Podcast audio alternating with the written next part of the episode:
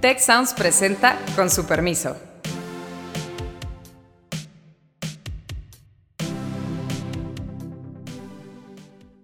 Con su permiso, soy Azucena Rojas y hoy vamos a platicar en este episodio ya, el 150, sobre la sucesión presidencial y sobre lo que anticipamos o lo que esperamos después de la convención del Consejo Nacional de Morena de apenas ayer, el domingo. Vamos a hablar de las renuncias, las reglas que se hicieron y, por supuesto, pues el papel de la oposición. Es bien raro un proceso de selección de precandidatos que no debaten. A veces las encuestas llegan a fallar en más de 10 puntos y pues ahí sí se vuelve eh, un problema. Pero bueno, oposición independientemente de eso tiene que tener sus propios mecanismos para selección de candidatos por una parte y por otra parte pues definición si van a ir en coalición o no, qué pasa con movimientos ciudadanos, hay muchos, muchos temas en juego nos acompañan como siempre mis colegas Carlos Elizondo y Beata Boina. Muchos, mucho gusto y verles otra vez aquí de nuevo a Carlos.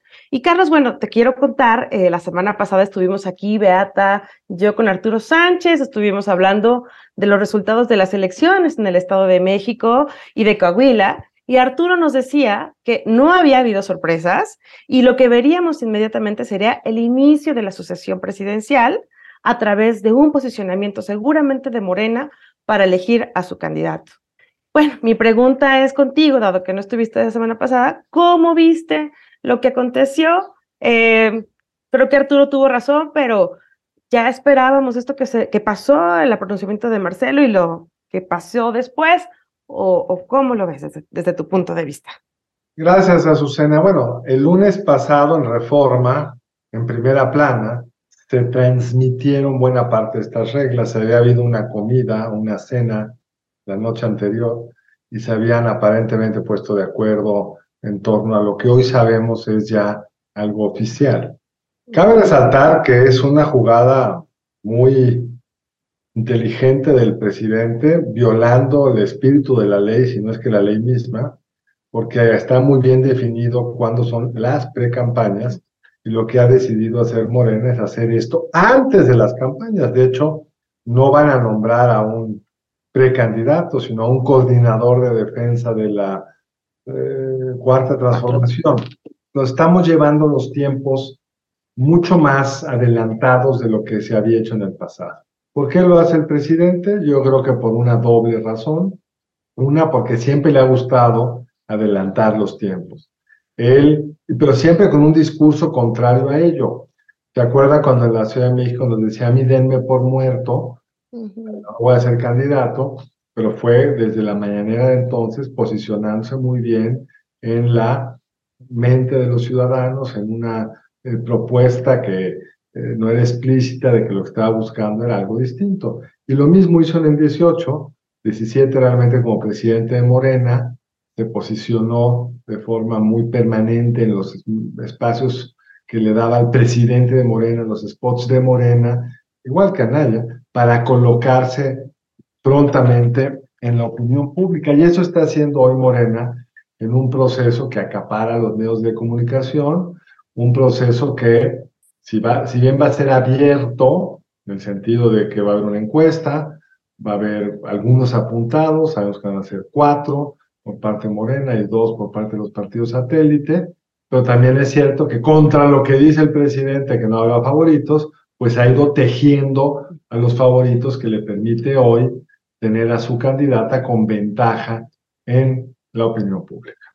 Sí, y, bueno, la semana pasada también veíamos que el, que el caso de Coahuila fue como la lección que nos dejó pues esta cuestión de la división eh, con Morena y sus aliados. Y, y, lo que me pregunto, Beata, es si, si este movimiento tan rápido y esta, este adelanto eh, estará pensado en eso, ¿no? En evitar esa ruptura y, y si lo va a lograr eh, ante las condiciones que se están poniendo en esta, pues como proceso semiabierto. Mira, pues yo creo que sí, el presidente lo que intenta en primer lugar, es evitar la ruptura de dentro de Morena, porque efectivamente hay candidatos que podrían salirse, irse, si, si no tienen esa garantía de un proceso eh, pues medianamente transparente con unas encuestas aceptables para todos los candidatos. Y, en ese sentido, pues sí, la unidad es, es uno de los elementos relevantes y en ese sentido, pues el presidente sí, de alguna forma, pues impone ciertas reglas. Ahora bien, por otra parte, también este, acepta eh, ciertas demandas de los candidatos, ¿no? Porque no olvidemos que inicialmente se hablaba de una encuesta solamente realizada dentro de Morena o por Morena, y eso ha sido cuestionado no solamente por Ebrard como pues eh, único método de selección, sino también por Monreal en varias ocasiones, y a raíz de eso surge pues la idea de que las encuestas, hay que hacer encuestas espejo de las casas encuestadoras, ¿no? Por una parte. Por otra parte, pues creo que también ha tenido aquí la influencia este Ebrard en este sentido de que ha solicitado que los candidatos dejen sus cargos y estén en la campaña ya sin ese respaldo institucional que les da, eh, que les ofrecen los cargos que están ocupando. En caso de, de Brad, pues obviamente la Cancillería, pero en caso de eh, Claudia Sheinbaum, pues sobre todo la Ciudad de México. Y eso sí, es un fondo importante para financiamiento de las campañas, de la campaña básicamente de, de Claudia Sheinbaum. Entonces, en ese sentido, el presidente sí se acepta esas presiones, eh, porque sabe que si no lo va a hacer, pues eso podría dar pie a eh, pues la salida de los candidatos que han cuestionado pues las referencias iniciales sobre cómo podría ser esa, esa pre-campaña dentro de, dentro de Morena. Por otra parte, pues también hay que reconocer que Claudia Sheinbaum aquí gana porque no este, pues pone también su, su cierta condición porque no va a haber debates dentro o entre los candidatos, mejor dicho. ¿Por qué no nos paramos aquí, Beata? es, bien raro un proceso de selección de precandidatos que no debaten. Sí, no, hombre. Vamos, yo no lo conozco literalmente en ningún lugar del mundo. Si la política parte del debate, de contrastar propuestas, claro. contrastar personalidades, si uno ve las primeras en Estados Unidos, que están construidas en torno a debates, la, cualquier lugar del mundo. Y aquí parecería, como dice Beata, que es para proteger a Claudia Sheinbaum contra la demanda específica de Marcelo Ebrard. Pero hay otro elemento muy curioso, ¿no, Beata? Se les pide a los candidatos o precandidatos o anteprecandidatos, como los queramos llamar, que no den entrevistas en medios contrarios a la cuarta transformación. Si la polarización llevada al extremo, esto solo se va a hablar en los medios. que Más que al extremo, es al no extremo, ¿no? Creo que también para proteger a la candidata. Ahora bien, ya se está rompiendo esa regla porque pues Marcelo Ebrard ya ha dado este, este lunes pues eh, entrevistas a medios no necesariamente afines a la cuarta T, 4T. Porque si no se quedan sin nada, ¿no? Es, son muy poquitos los medios. Son muy pocos, pero sí, efectivamente, esa ausencia de debate. No, son tan pocos, eh, Azucena. Si tú ves los titulares de las cosas más controversiales, la Casa Gris, ¿Cuántos periódicos traían eso en primera plana? Solo dos. Todos los demás estaban bastante alineados. Eh, cuidadosos. Lo mismo pasó con la Casa Blanca hace ocho años, digamos, tampoco es novedad. Pero es cierto lo que dices tú, Gata, va a ser muy difícil contenerlo. De hecho, el problema que tienen estas reglas que incluye que los gobernadores no, deben, no deberán de posicionarse cuando se la pasaron sábado y domingo posicionándose que no se podrán usar recursos públicos cuando llevan meses usándolos, es que para ninguna de estas reglas parecería que hay sanción, porque no hay un órgano que esté vigilando esto. Pues decías, ¿no? Que, que, que, realmente, este, perdón, perdón, Beata, este, que lo que se hizo, se hizo. Eh, creo que un senador de Morena decía, los que aprovecharon, aprovecharon. Y ahora... No, pero mi punto es otro. Lo que se hizo, se hizo y lo que se siga haciendo, se hará. lo que será, será. yo no había visto esta entrevista, no sé a cuál te refieres, Beata, pero sí, supongo que Marcelo va a dar entrevistas donde quiera. ¿Lo van a descalificar por eso? ¿Se atreverá alguien a decir, ya no puede ser el candidato porque le dio una entrevista no sé a dónde? Sería un poco extraño también. Sí, fue en la radio, este, eh, por la mañana el lunes, o sea, por la mañana, como media mañana el, lunes. entonces, hoy, sí, sí, hoy, que estamos grabando, efectivamente. Y, y, también ha habido como declaraciones de, de, Marcelo Ebrard de que va a ser difícil evitar los debates, ¿no? Entonces, como que eh, hay como declaraciones, yo diría, pues un poco podrían, podríamos interpretar como cuestionamiento, pues de esas reglas relacionadas con con lo que se definió este, este domingo. Y efectivamente lo que será, será. O sea, ya veremos cómo cada uno de los candidatos pues interpretará esas reglas y, y al fin y al cabo pues vamos a tener una, una campaña, pues una pre-campaña, mejor dicho, muy interesante, del 19 de junio hasta 27 de agosto. O sea, es más de un mes, no sé si quedan como cinco semanas, creo. Y, es el verano donde una parte de la clase política va a estar de vacaciones, ¿no? Creo Exactamente. Además, no me imagino cómo van a ser esas eh, pues campañas de solo decir quiero ser presidente, quiero ser presidenta. supuestamente no puedo usar recursos públicos, entonces habría que ver cómo se van a mover. Segundo, los que tienen cargos públicos no podrán pronunciarse, entonces aquí imagínate. Tercero, no puede haber debates, cómo se van a reunir.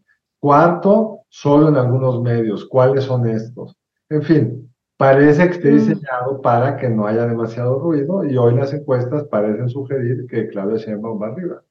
Pero yo quiero decir lo que dijo Beata, que me parece bien importante lo de las encuestas, Beata.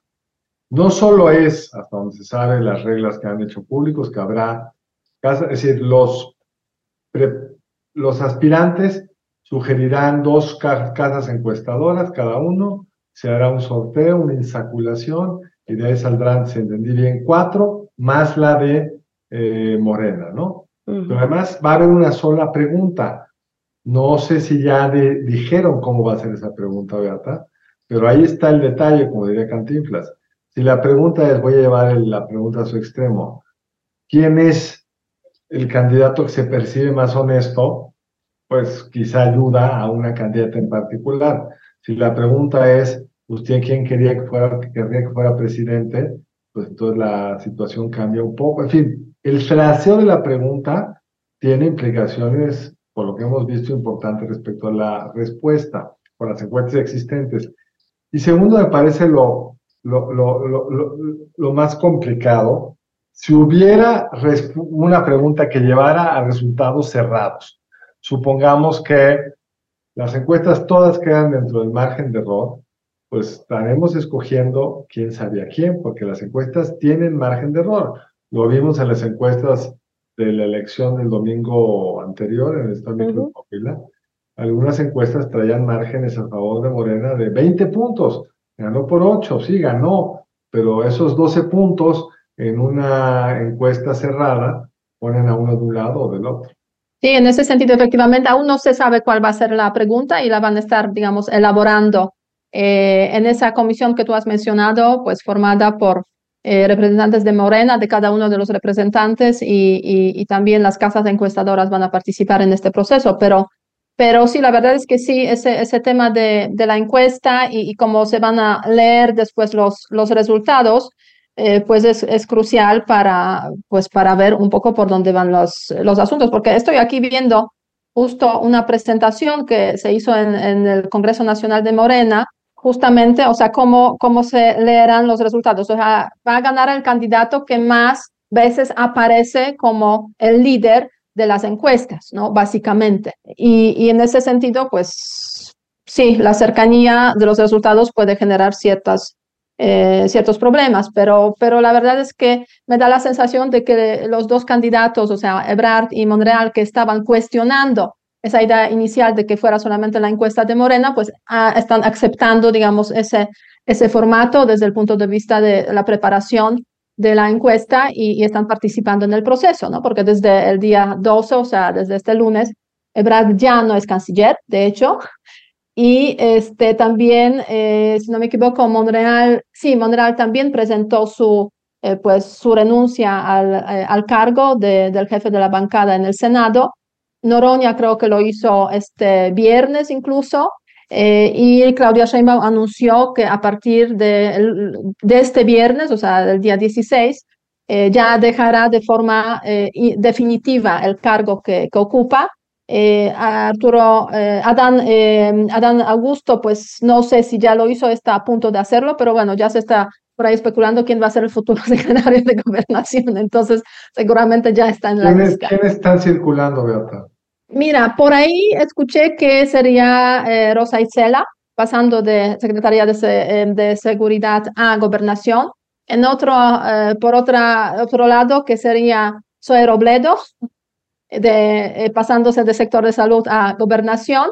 Y en Cancillería, que parece que es el asunto que menos importa al presidente y a toda la política mexicana, pues se habla de Juan Ramón de la Fuente desde hace tiempo, ¿no? Y Hay varios más. También se menciona. Bueno, sí, es cierto, es cierto. Pero a ver quién, quién va a ser, sobre todo esta semana, es muy también interesante en la política exterior. Bueno, llega la, la, presidenta de la Comisión Europea a México, el día 15 se reúne con el presidente mexicano, pero bueno, para eso parece que no se necesita el canciller.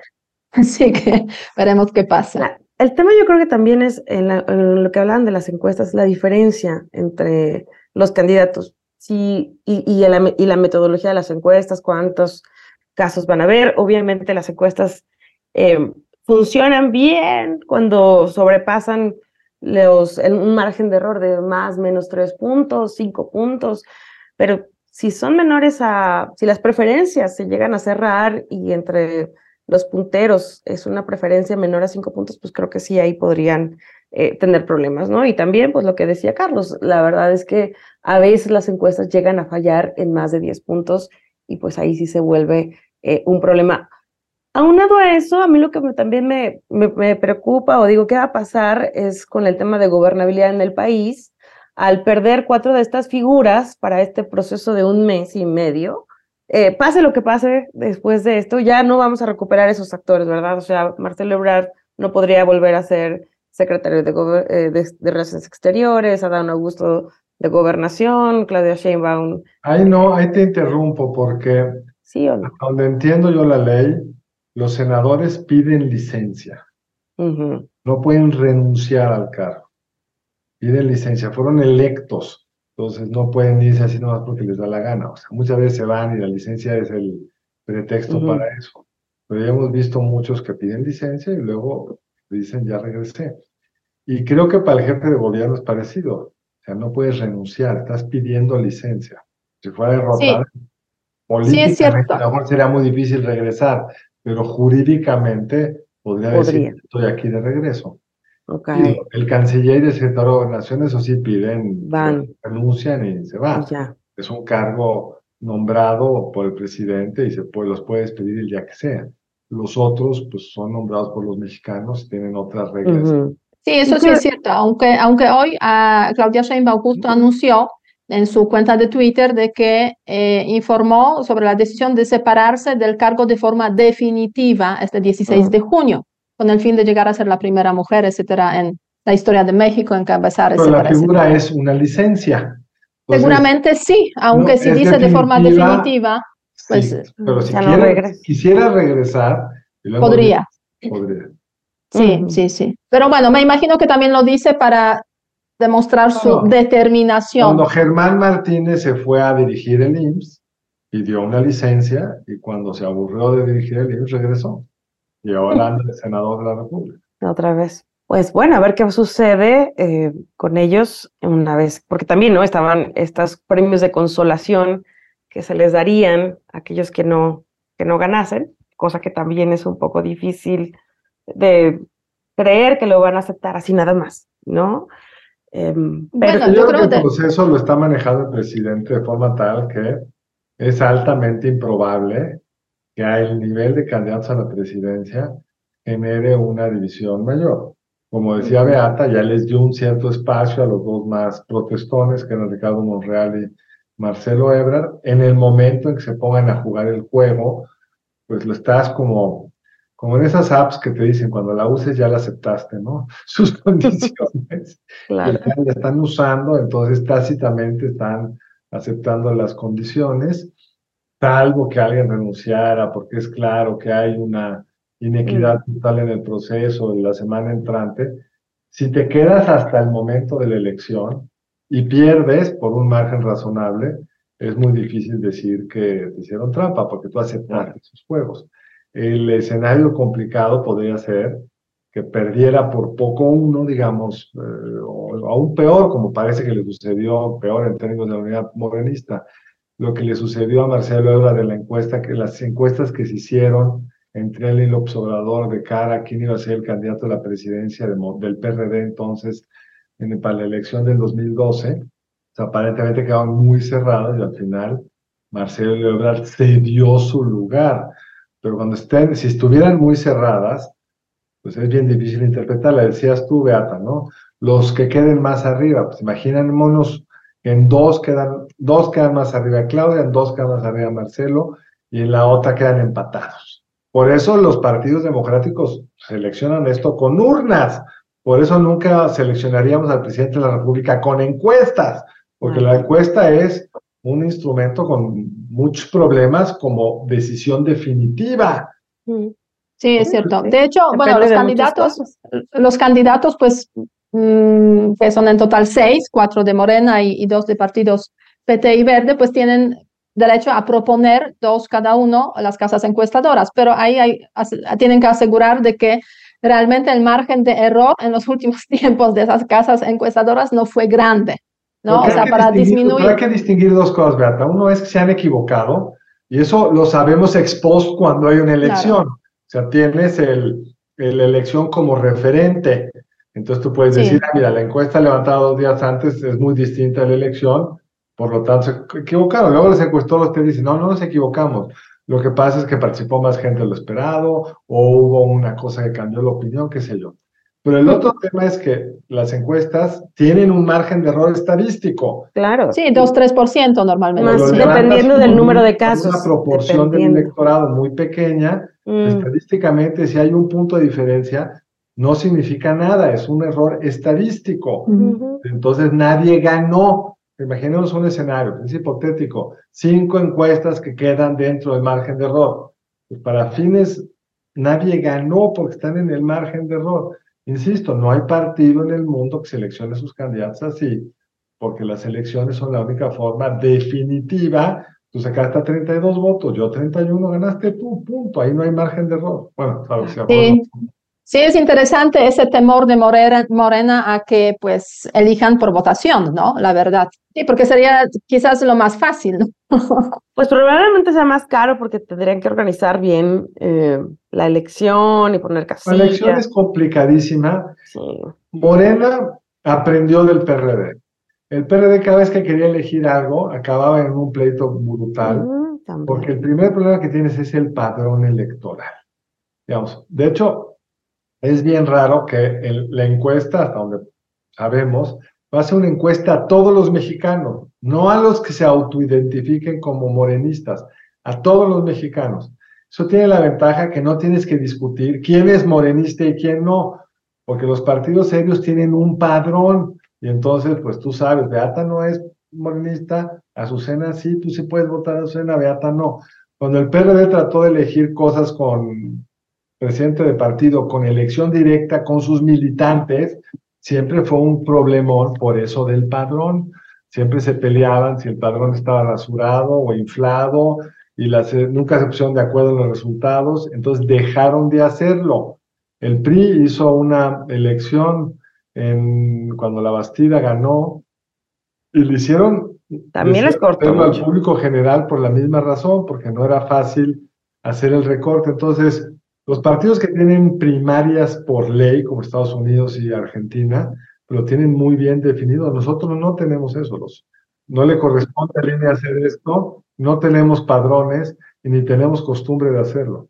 En México realmente las primarias que se han realizado genera, han generado pues mucha división y yo creo que por eso no han... Hay una que salió muy bien, que fue cuando Calderón derrota a Fox en la elección del PAN cuando el PAN tenía padrón y cuando el PAN tenía la posibilidad de organizar algo y aunque no le gustó al presidente que quedó derrotado su candidato, que era Santiago uh se aceptó el resultado. Sí, eran etapas, esa, esa, elección fue en etapas. Era, exacto. ¿No? Diseñaron regionalmente en etapas. Pero sí, ya de ahí no ha habido algo así tan serio y pues sí tenía tiempo de organización, reglas claras, en fin. Y dinero. Y dinero, pues sí. Ahora bien, yo creo que sí está bien que se han definido esas reglas para Morena, sean como sean, o sea, y están aceptadas, digamos, por los candidatos, eh, porque de alguna forma eso como que organiza el proceso, ¿no? O sea, y hay más claridad para este partido, los candidatos, y también yo diría para la oposición, ¿no? Porque la oposición pues vive pegada, digamos, viendo qué pasa ahí, reaccionando. O sea, no tienen como esta capacidad propia un poco de, este, de despegar. Y entonces eso ya define con claridad de que 7 de septiembre debería haber el candidato de Morena y la oposición pues también pues debería tener sus propios procesos, que obviamente no hay prisa porque realmente empieza en septiembre el proceso, digamos, electoral, pero ya hay movimientos muy claros de todos los partidos en este, en ese sentido. Y, la verdad es que aquí siempre ha habido esa, esa idea quizás circulando un poco, ¿qué pasará si eh, Marcelo Obrard se quedará un poco fuera de Morena? Porque, digamos, las encuestas son muy cerradas, resulta que por alguna razón escogen a Claudia Sheinbaum, él se siente eh, pues mal por, este, por esas circunstancias y, digamos, se acerca más a la oposición. Entonces es como un, un, cabo suelto por ahí que podría aparecer en el contexto de, de septiembre, quizás finales de agosto y, septiembre.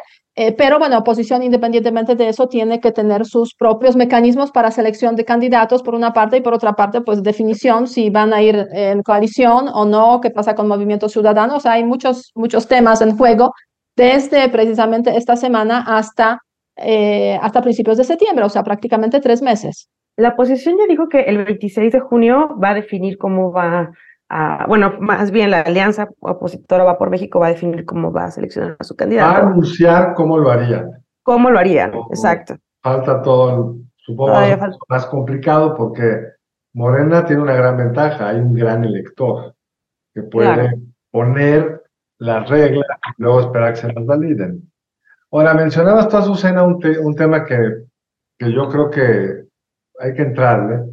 ¿Por qué el destape originalmente en el turismo clásico se pateaba para octubre, noviembre? Nunca, nunca fue en septiembre, mucho menos fue anunciado con antelación el mecanismo de fulano, mengano, reglas, etcétera. Eh, siempre se guardaba el presidente el dedo para discrecionalmente escoger. Y yo creo que lo primero era porque el presidente no tenía digamos, la necesidad de posicionar un candidato para ganar, porque las elecciones no importaban. En el extremo, Echeverría dejó a su amigo López Portillo, quien había sido un funcionario menor hasta que eh, lo saca de la CFE, dirigía López Portillo de la CFE, lo nombra secretario de Hacienda, y está secretario de Hacienda 15 meses. Lo destapa y pues es presidente en una elección que ni adversario tuvo porque por un pleitos del PAN, el PAN no puso candidato en el 76 y la izquierda todavía estaba proscrita, la izquierda comunista, y estaban los partidos satélites de entonces. Entonces, en ese entonces se podía jugar mucho más cerradas las cartas y el presidente podía simplemente después anunciarnos cuál era el amigo seleccionado. Ahora, lo que ha hecho el presidente es construir una narrativa que le dé una enorme ventaja en opinión pública a su candidato, como hicieron en el Estado de México con Delfina, y con eso tener más probabilidades de triunfo. Pero hay un costo, y el costo es que el presidente tradicionalmente entraba en su fase de bajada una vez que había un candidato a la presidencia por el lado del PRI, pues porque toda la clase política volteaba a ver al ungido, que todo el mundo asumía que iba a ser el futuro, el presidente entraba en funciones en una zona un poco gris. No es que perdiera el poder, López Portillo el 1 de septiembre del 82 iba a la banca y la nacionalizó sin que estuviera de acuerdo el entonces presidente, no había nada formalmente presidente electo, pero el que había ganado las elecciones, que era eh, Miguel de la Madrid Hurtado. A mi punto primero es, allá hay un, una interrogación de cómo se va a mover el poder del presidente y lo que tú decías, Azucena, están cambiando piezas del gabinete, que tradicionalmente era importante quien es de gobernación, implicaba toda una serie de reajustes, cambiar a la jefa de gobierno, en fin, hay muchos problemas pendientes que se van acumulando y sí está el reto para el presidente de cómo administrar las demandas políticas, los conflictos políticos de aquí a que termine el sexenio, con una presidencia que entre en fase descendiente y con un gabinete pues, en el camino debilitado. Y nos falta ver quiénes se van con el candidato. Porque luego tienes, en la lógica, en la lógica priista clásica, una vez que hay un destapado, tú no te quieres quedar en la función de donde venías, quieres estar en la campaña. Claro. Y hay varias interrogantes que se van resolviendo poco a poco. de hecho, Carlos, ese, ese proceso, Carlos Azucena, ese proceso de este, irse con el candidato empezó. Y eso lo vemos con claridad en la Cancillería, donde pues ya hace, hace algunas semanas renunció la subsecretaria eh, Mata Delgado, que es jefa de la campaña de, de Ebrard, y en esos últimos días y hoy también hubo algunas renuncias precisamente de las personas que están cercanas a Ebrard y se van a ir digamos, con su equipo para, construir esa, esa candidatura y, digamos, esa, ese camino electoral. Entonces, lo mismo veremos en breve en caso de gobernación, que pues es grave porque sí se trata de una secretaría pues relevante. Lo mismo veremos en caso de la Ciudad de México, probablemente, que es también grave este, porque pues afecta a la capital de, de, este país. Y sí, eso es lo que tú mencionaste, Azucena, el tema de la gobernabilidad, ¿no? O sea, en este país, en estos últimos años, pues obviamente el presidente es el centro de, eh, de la política y centro del país y de todo, básicamente, y a veces parece que el país podría funcionar solamente sobre la base del presidente sin los secretarios, pero la verdad es que sí, ellos como jefes de eh, de Secretaría de Gobernación, Cancillería, muy importante, o sea, aunque muchas veces pues marginalizada en el contexto eh, de la política interna, pero sí muy importante, o Ciudad de México, pues sí son áreas, ámbitos que, de los cuales depende pues funcionamiento del país, ¿no? Y, y, a mí siempre eso me ha llamado atención. No es la primera vez que vivo en México, pues el proceso electoral a nivel o de la Ciudad de México, o a nivel federal o, legislativo, etcétera. Y claro, se ve de repente que pues la mitad de la gente se sale de sus puestos en el gobierno para hacer la campaña, lo hacen varios meses antes de que obviamente empiece el proceso electoral. ¿Y qué pasa? O sea, ¿qué pasa? O sea, a nadie le preocupa cómo, eh, cómo se gobierna, o sea, cómo es el proceso, digamos, de administrar, de gobernar.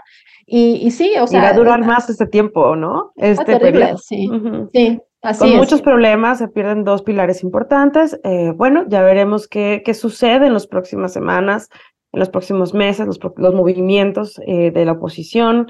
Em, y pues seguiremos aquí analizando estos temas. Eh, se nos acabó el tiempo, como verán, no, no nos dan los tiempos para acabar de, platicar todo lo que queremos, pero pues tenemos que cerrar por hoy y seguiremos analizando esto. Muchas gracias a nuestros escuchas. Les pedimos que por favor nos sigan, nos pongan sus comentarios en nuestras redes sociales, arroba techsociales.com y pues ahí estamos. Muchas gracias.